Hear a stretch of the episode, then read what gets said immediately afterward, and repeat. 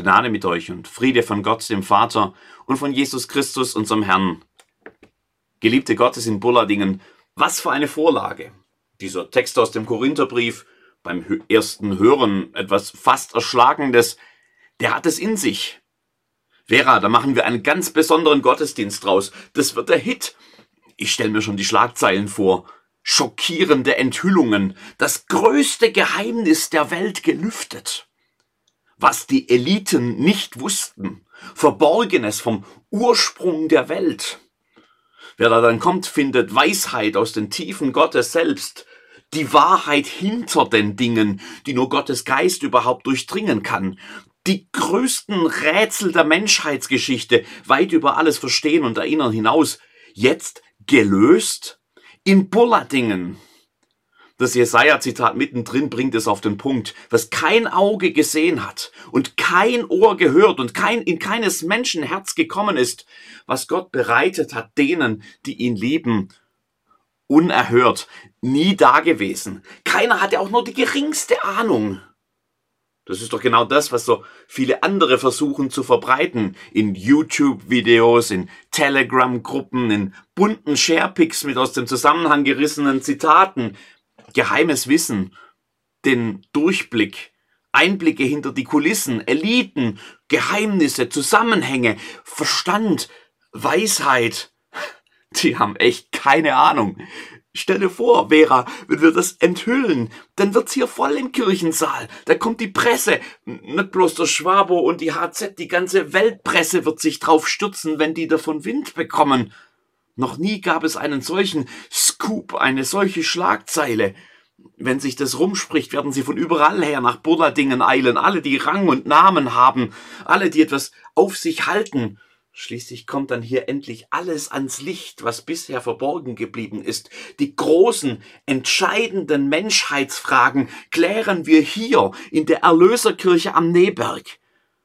Stell dir den Andrang vor, Vera. Wir müssten mehr Kirchengemeinderäte einteilen für den Ordnungsdienst. Ach was, wir brauchen Hilfe von außen, einen Sicherheitsdienst. Wir müssen Platzkarten austeilen, an den Bürgermeister denken, an Herr Kretschmann, an den Bundespräsidenten.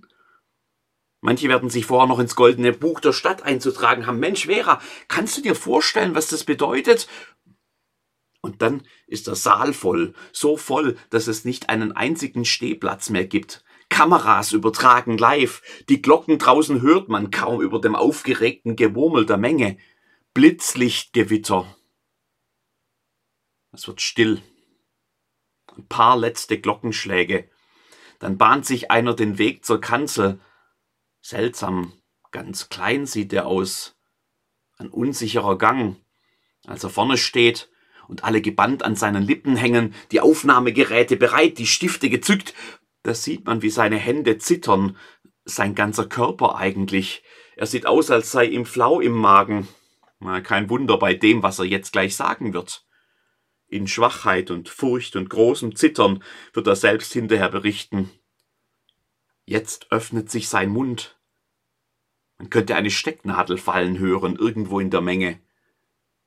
Er murmelt etwas, man versteht ihn kaum. Nuschelt der? Er brabbelt etwas von Jesus Christus. Er gestikuliert, zeigt aufs Kreuz, auf den Gekreuzigten. Dann ist er fertig. Er geht. Er bahnt sich den Weg durch die Menge. Fast hätte er es bis zum Ausgang geschafft, bevor die Ersten überhaupt kapieren, was hier los ist. Und dann stürzt sich die Menge auf ihn. Wieder Blitzlichtgewitter. Mikrofone schieben sich in sein Gesicht. Eine Mauer aus Kameras an ausgestreckten Armen. Fragen prasseln auf ihn ein. Wie jetzt? Was jetzt? Soll das ein Witz sein? Jesus Christus, der Gekreuzigte?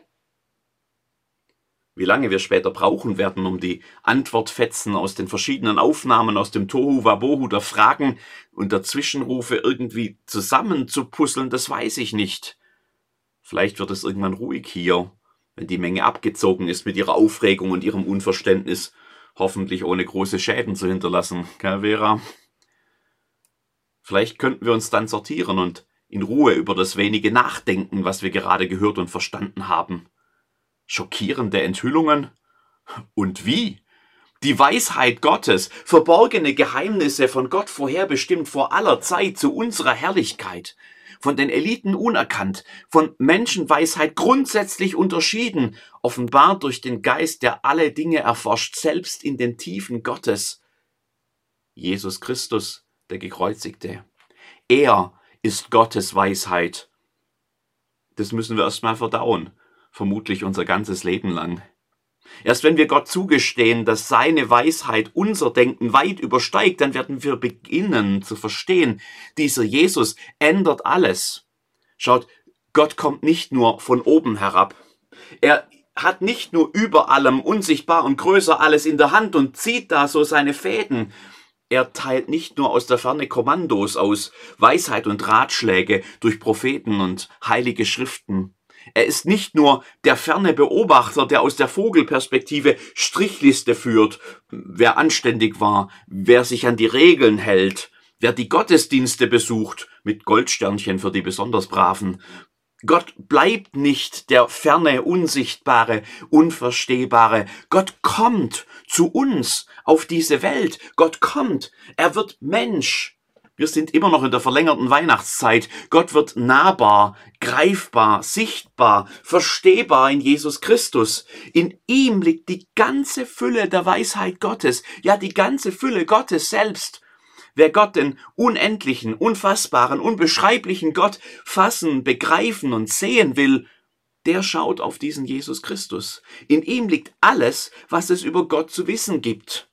Und ihn gibt es nur als den Gekreuzigten. Ihn gibt es nur als den, der nicht nur über Gottes Liebe zu allen Menschen redet, sondern der sie praktisch zeigt. Von dem Moment an, als er zu uns kommt, als kleines Baby, so wie wir alle auf diese Welt gekommen sind, hilflos, in Windeln, mehr noch ausgestoßen, unwillkommen, in der unwirtlichen Umgebung eines Stalls. Gott kommt hinein in die Niederungen, in die schlimmsten Tiefen der Menschheit. Er zeigt seine Liebe in Jesu Leben, in seinem Reden und seinem Handeln, in seinen Begegnungen. Du schaust ihn an und entdeckst, dass es keine menschliche Grenze gibt, die er nicht bereit ist zu überschreiten, um zu seinen Menschen zu kommen. Niemand, den er ausschließt. Keinen, den er übersieht, übergeht. Keine Situation, in die er nicht bereit ist, mitten hineinzugehen. Bis in den Tod selbst. Auch den nimmt er mit. Leiden, Verlassenheit, Furcht und Sterben, er ist immer da. Wenn du Jesus anschaust, wird dir klar, dass diesen Gott nichts aufhalten wird, um auch zu dir zu kommen, dass es gar keine Lebenssituation geben kann, in die er nicht mit dir hineingeht, dass sein Erleben so schwer und erdrückend es auch manchmal sein kann, auch sein Erleben ist. Immanuel, Gott mit uns. Wenn du ihn anschaust, ihn, den Gekreuzigten, denn wohin sollte man sonst schauen, wenn man Gott sehen will? Dann siehst du den Gott, der dir vorbehaltlos nahe kommt in allem, was du tust und erlebst, der es tut, ohne erst zu warten, zu fragen, zu werten, wer du bist, der unverdient kommt, weil er dich unendlich liebt. Aus seiner Fülle haben wir genommen Gnade um Gnade.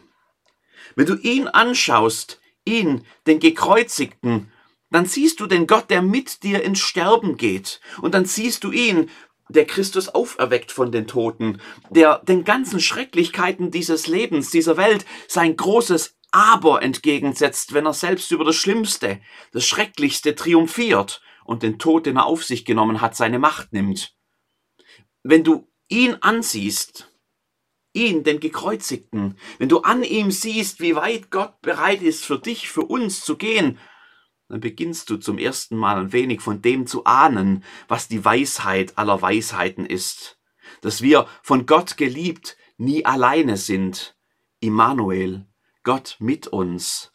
Dass er sich uns ganz und gar schenkt, mit Haut und Haar, mit aller seiner Kraft und Fülle und seinem ganzen göttlichen Leben in Jesus Christus, seinem Sohn. Dann beginnst du zu glauben, dass du dort bei ihm, dem Gekreuzigten, die Fülle Gottes findest Gnade um Gnade, Liebe ohne Ende, Gottes Nähe und das, was seit dem Auftritt des Engels auf den Hirtenfeldern von Bethlehem als Versprechen in unseren Köpfen widerhallt, große Freude und Friede hier auf der Erde. Wenn du mit dem Bild des Gekreuzigten, der dir liebend nahe ist, durchs Leben gehst, durch deinen Alltag, dann ist das der Anfang von all dem, was wirklich Weisheit ist. Das Geheimnis, das Gott vorherbestimmt hat, vor aller Zeit zu unserer Herrlichkeit. Jesus Christus, der Gekreuzigte. Amen.